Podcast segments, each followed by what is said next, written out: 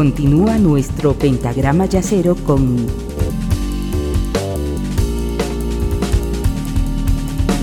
la quinta disminuida.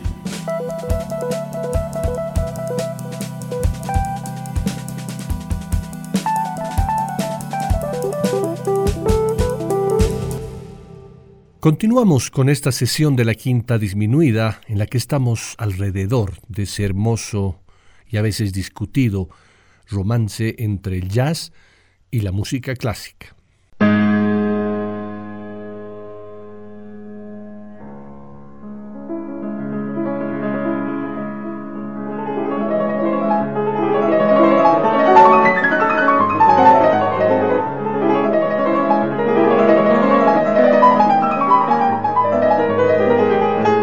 Es cierto que cada género, en este caso el jazz y la música clásica, tiene sus propias características, muchos músicos aseveran que ambos mundos comparten los mismos 12 sonidos que usamos todos, solo varía la forma de organizarlos. Un pastor alemán no es lo mismo que un chihuahua, pero todos son perros, comenta el músico cubano Paquito de Rivera. Desde hace más de un siglo, jazz y clásica han mantenido un diálogo constante. El intercambio de influencias se remonta a finales del siglo XIX y tiene su origen en el cakewalk, un baile con el que los esclavos negros del sur de Estados Unidos parodiaban las danzas de salón de sus amos. Su original ritmo sincopado es el germen del jazz. Claude Debussy fue el primer compositor clásico en incorporar recursos como la escala pentatónica, los acordes de novena, las síncopas y los fraseos entrecortados, elementos típicamente jazzísticos que también se encuentran en obras de Eric Satie, Maurice Ravel, Darius Milhaud, Igor Stravinsky y Aaron Copland. El jazz y la clásica se han enriquecido mutuamente, aunque durante un tiempo algunos músicos y teóricos del jazz negaron, más bien renegaron, de la ascendencia de la clásica de un género que consideraban exclusivo de la comunidad afroamericana. En su libro Black Music, publicado en 1967, el escritor y crítico Amiri Baraka, una de las figuras centrales del llamado nacionalismo negro, reivindicaba el jazz como esencia de la negritud, como un tesoro propio que había sido arrebatado por los anglosajones blancos. Más allá de cuestiones estilísticas, consideraba que el jazz era ante todo la expresión de una visión acerca del mundo, una forma de hacer política, una seña de identidad y autoafirmación racial. Esta es nuestra música, proclamaba orgulloso el saxofonista Ornette Coleman en el título de sus discos.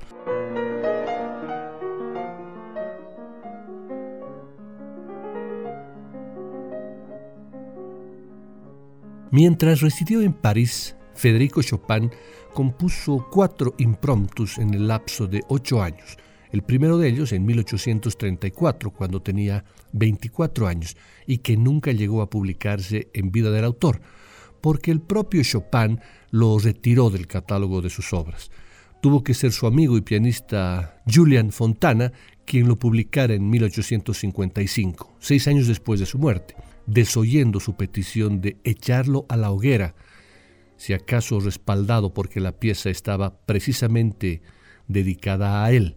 Acertada decisión, pues con los años se convirtió en el más famoso de todos los impromptus, llegando incluso, no se sabe cómo, a tener un nombre propio, Fantasía Impromptu, que la estamos escuchando de, fondo.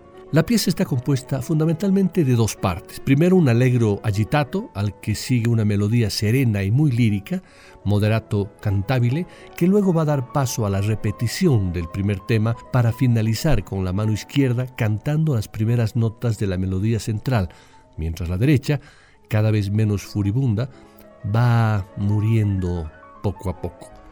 Característico de la primera parte es su polirritmia, es decir, las manos llevan distinto ritmo simultáneamente, mientras la izquierda hace semicorcheas, la derecha hace tresillos. Pero no es tan complicado después de todo. Viene a ser algo así como si te pidieran que por cada segundo que pasa dieras dos golpes con la mano izquierda y tres con la derecha.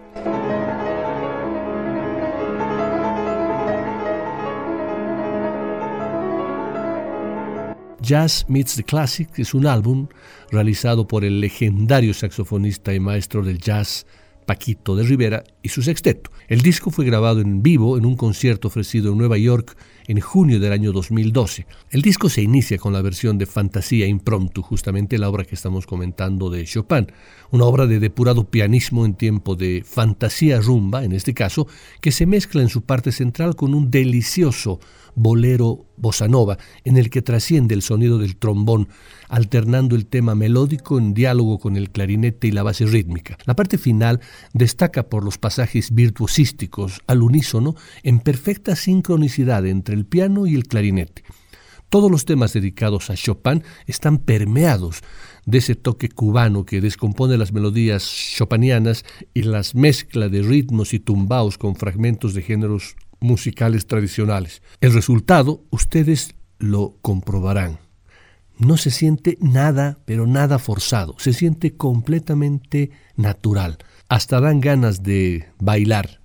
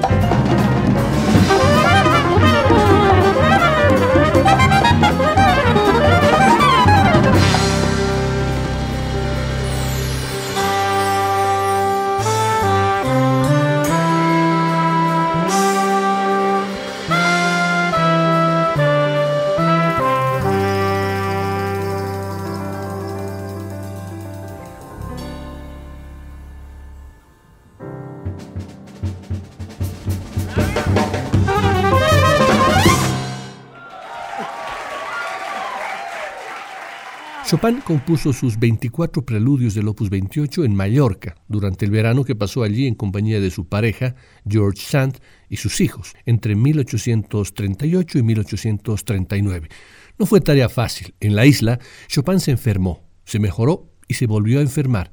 Primero trabajó en un ruinoso piano alquilado hasta que llegó el pianino que le envió Camille Pleyel, su amigo editor, pianista y fabricante de pianos con quien se había comprometido 500 francos mediante a terminar los preludios allá en la isla y hacérselos llegar a París apenas concluidos.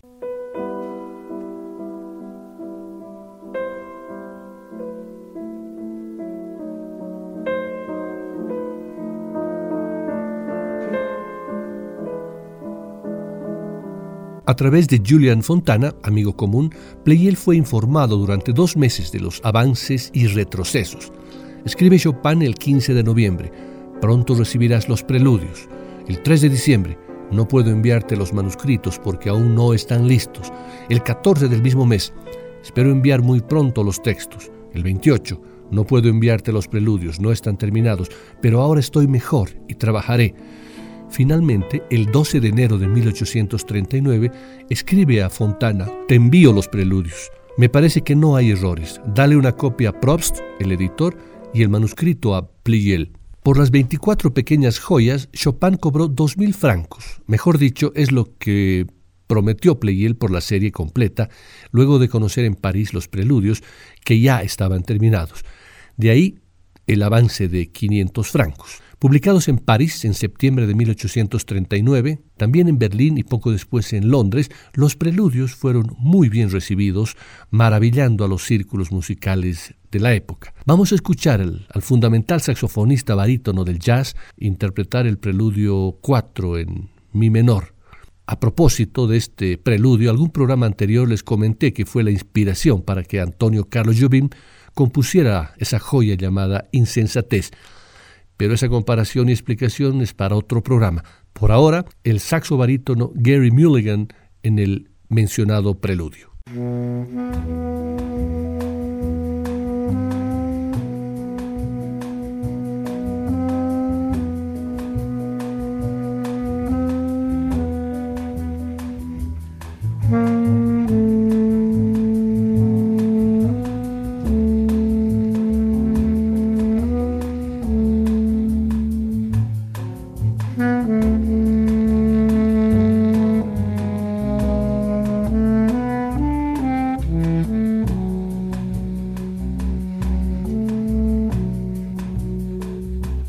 Mm-hmm.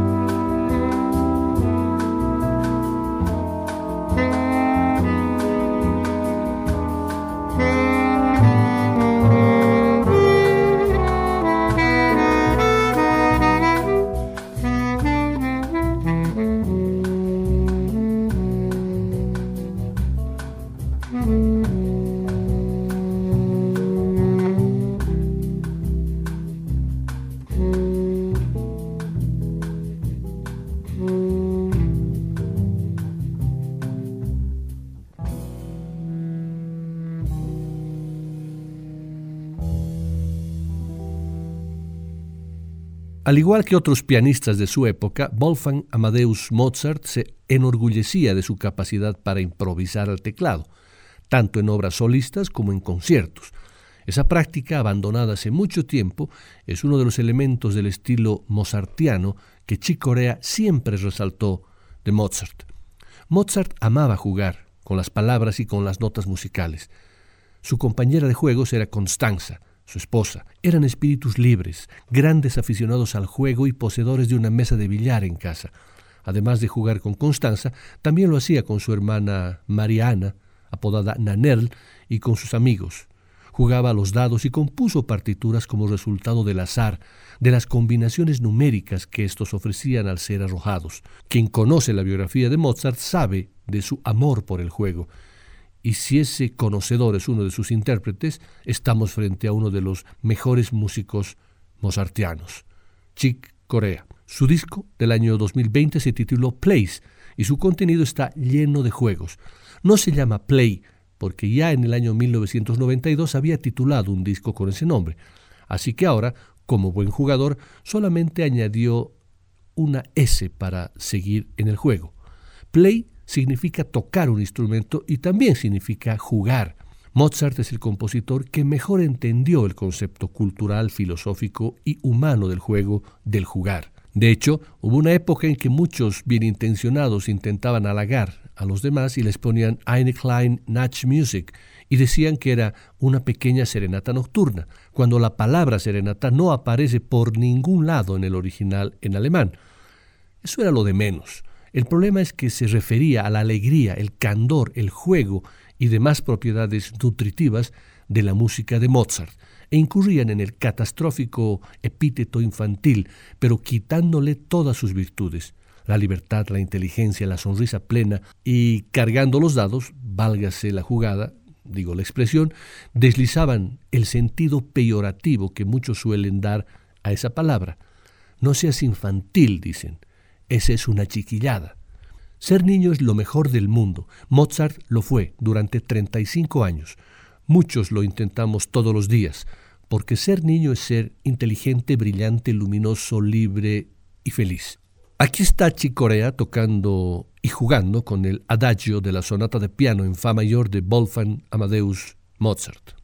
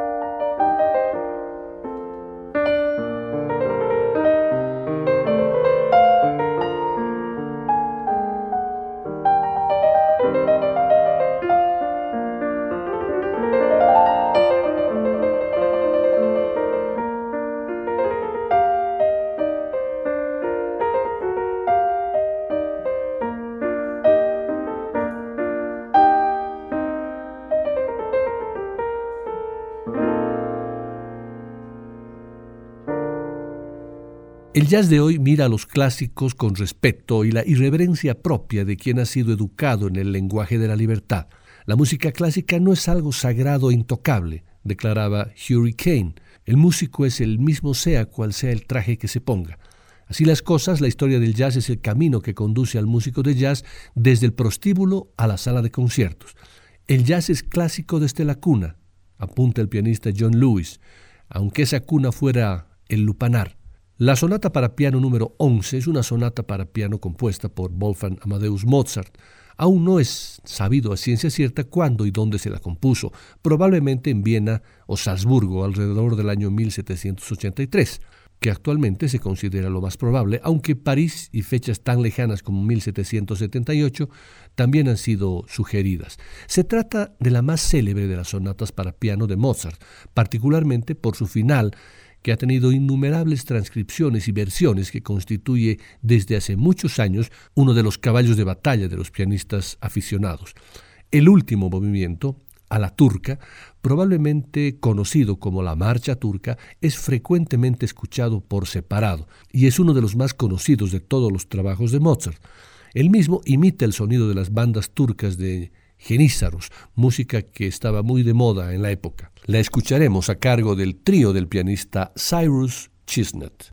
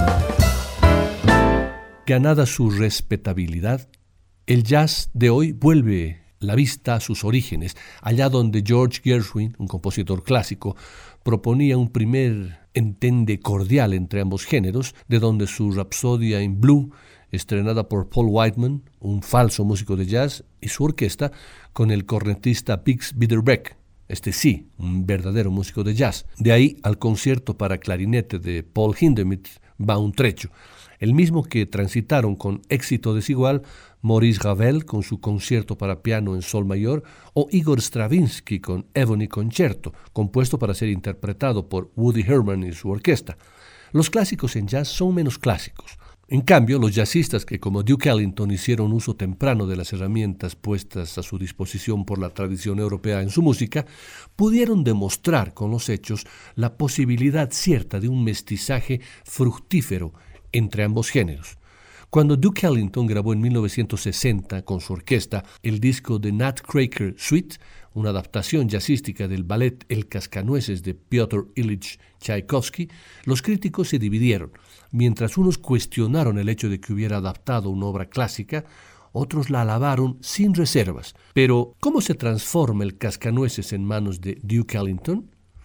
Para empezar, le pone mucho swing, además de que se trata de otro tipo de ensamble. En la orquesta clásica tienes muchas cuerdas, mientras que en la banda, la banda de jazz, en la big band, la única cuerda es el contrabajo. Todos esos colores de las cuerdas los distribuye entre trompetas, saxos y trombones. Además, le agrega lo esencial del jazz, la improvisación. Es una obra muy especial, una de mis favoritas del romance entre la clásica y el jazz. A ver qué les parece a ustedes este Vals de las Flores de Tchaikovsky, que Ellington lo rebautiza como la danza de los floreadores.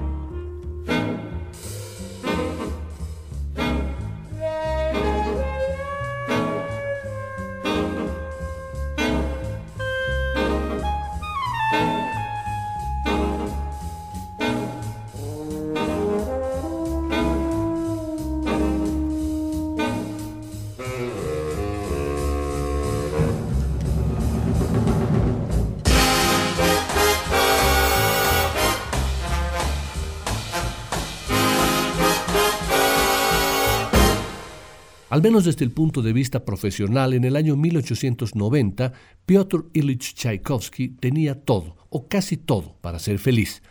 Reconocido como el más grande compositor ruso, había consagrado su vida a la producción de sinfonías, conciertos y ballets. Precisamente en enero de 1890 había estrenado una de sus obras maestras, el ballet La Bella Durmiente, con gran éxito de público y crítica.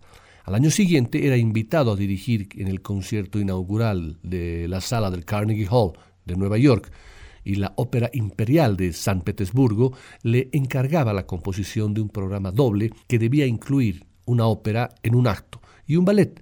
Este último resultaría ser el celebérrimo ballet Cascanueces. Pero no todo era alegría en la vida del maestro. Ese mismo año, de 1890, su mecenas, durante 13 años, la generosa viuda Nadeshka von Meck, le confesó que estaba en bancarrota. En realidad no lo estaba todavía, pero faltaba poco. De modo que le retiraba para siempre el subsidio de 6.000 rublos anuales que le hacía llegar desde 1877. Tchaikovsky lo lamentó profundamente, no solo porque perdía la tercera parte de sus ingresos, sino porque en aquella última carta la señora von Meck le retiraba también su amistad epistolar. Ya no le escribiría más, ni tampoco recibiría cartas de su querido Piotr. La pérdida de la amistad, apoyo y contención que le brindaba Nadeshka fue devastadora. En enero de 1891 escribió a su hermano modesto, Estoy muy cansado. ¿Me hará bien el encargo de esa ópera? Mi cerebro está vacío, trabajar en ella no me produce ningún placer. Y en relación con el ballet tampoco mostraba mucho entusiasmo. El argumento de la obra no había sido escogido por él, sino por los encargados de la producción. La adaptación de Alejandro Dumas de un cuento de E.T.A. Hoffman, El cascanueces y el rey de los ratones. Tchaikovsky estaba convencido de que la historia era muy difícil de adaptar para la escena una inusual amalgama de ballet y cuento de hadas, pero se puso a trabajar y en marzo, antes de partir a Nueva York, ya tenía boceteado el primer acto. En marzo de 1892 ya había escrito el segundo y último acto y el maestro se aprestaba a la orquestación de la obra completa. Precisamente ese mes estaba programado en San Petersburgo un concierto que contemplaba una fantasía orquestal del autor, Voyevoda, opus 78. Tchaikovsky decidió sustituirla por una suite conformada por extractos del ballet de alrededor de 20 minutos de duración.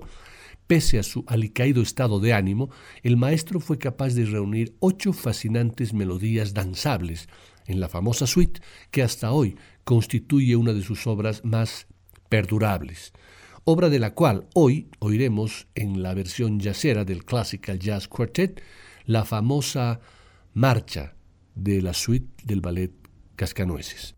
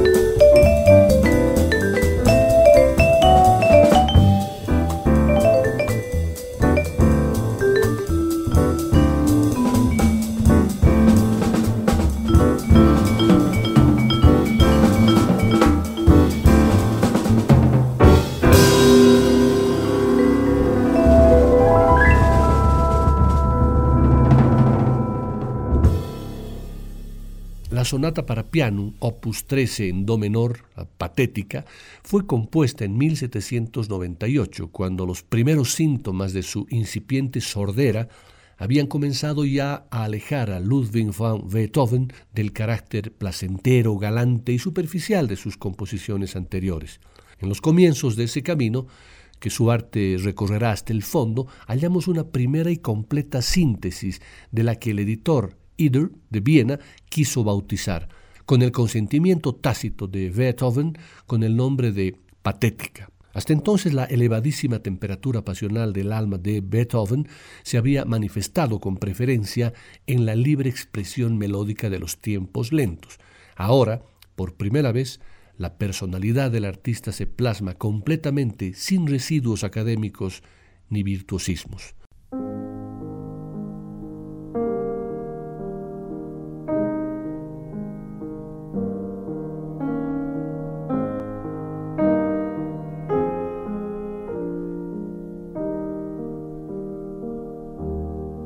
Diego Fisherman escribe que, al tocar, Hiromi Uehara transmite una idea de espontaneidad, se mueve libremente por estilos y géneros y desde ya no cree demasiado en los encasillamientos. Para mí la música es la música, no pienso demasiado en los géneros. Cuando los músicos tienen algo para decir con sus propias palabras, entonces cuentan sus historias con música y recién allí la gente puede, aunque no siempre, decir de qué se trata. Ella comenzó sus estudios en la escuela Yamaha desde los 5 a los 15 años. Descubrió el jazz, cuenta, gracias a su primera profesora de piano. Ella amaba el jazz, tenía muchísimos long plays y Errol Garner era uno de sus favoritos. Era en rigor una maestra clásica en estado puro, pero al mismo tiempo adoraba el jazz. Me hizo escuchar a Garner cuando yo tenía ocho años. Demostré tanto interés que me preguntó si quería improvisar y entonces comenzó a hacerme improvisar sobre piezas de Mozart o Haydn. A partir de eso comencé a hacerlo por mi propia cuenta. Así fui entrando en el jazz de a poco, primero alrededor de obras clásicas y después escuchando más y más los discos de la colección de mi profesora. Vamos a escuchar a Hiromi Uehara interpretar la sonata de piano número 8, la patética de Ludwig van Beethoven. Esta vez Hiromi está con su trío.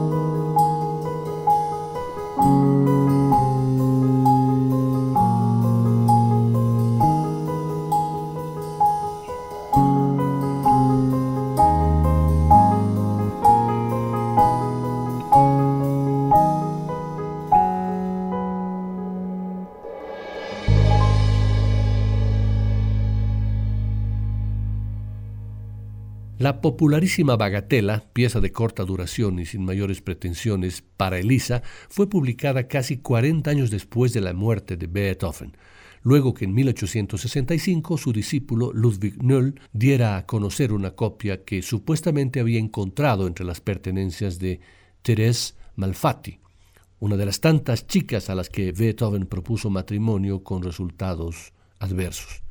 Dije, Thérèse, raro el discípulo aseguró haber visto también el manuscrito original, aunque nunca lo mostró, y pese a que había encontrado la copia en casa de Thérèse, la publicó con el título de Para Elisa, pues eso fue lo que creyó leer en los garabatos de Beethoven. Siempre, según Noll, la copia estaba fechada en 1810, precisamente la época en que el maestro había hecho su aventurada proposición.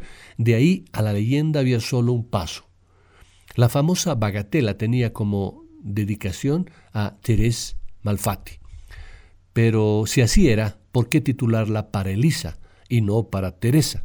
Una propuesta de la época dice que Noll simplemente leyó mal, apoyado en el hecho de que no se conocía ninguna Elisa con la que Beethoven hubiese intimado. Sin embargo, estudios recientes señalan que también alrededor de 1810 el maestro mantuvo alguna correspondencia con una tal Elizabeth Rockel, hija de un cantante amigo de Beethoven de participación destacada en la ópera Fidelio. La pieza se llama Für Elise en alemán y a las Elizabeth alemanas se acostumbra a llamarlas Elise. ¿Asunto resuelto? No tanto, porque habría que preguntarse qué hacía el manuscrito, según Noll, en casa de Thérèse. La única certeza hasta el momento es que de la obra solo se conserva en la Beethoven House de Bonn una versión incompleta, un boceto en una hoja de papel que Beethoven usaba para anotar sus ideas, y esta data de 1810, y según entiendo no lleva título. Con todo, esta ambigüedad de origen nunca fue obstáculo para que la bagatela para piano Für Elise se convirtiera en la quinta esencia de la popularización de la música clásica, ya sea en versiones de jazz o rock pesado, e incluidos los famosos ringtones para celulares. Vamos a escuchar este tema a cargo de Marcus Schinkel Trio.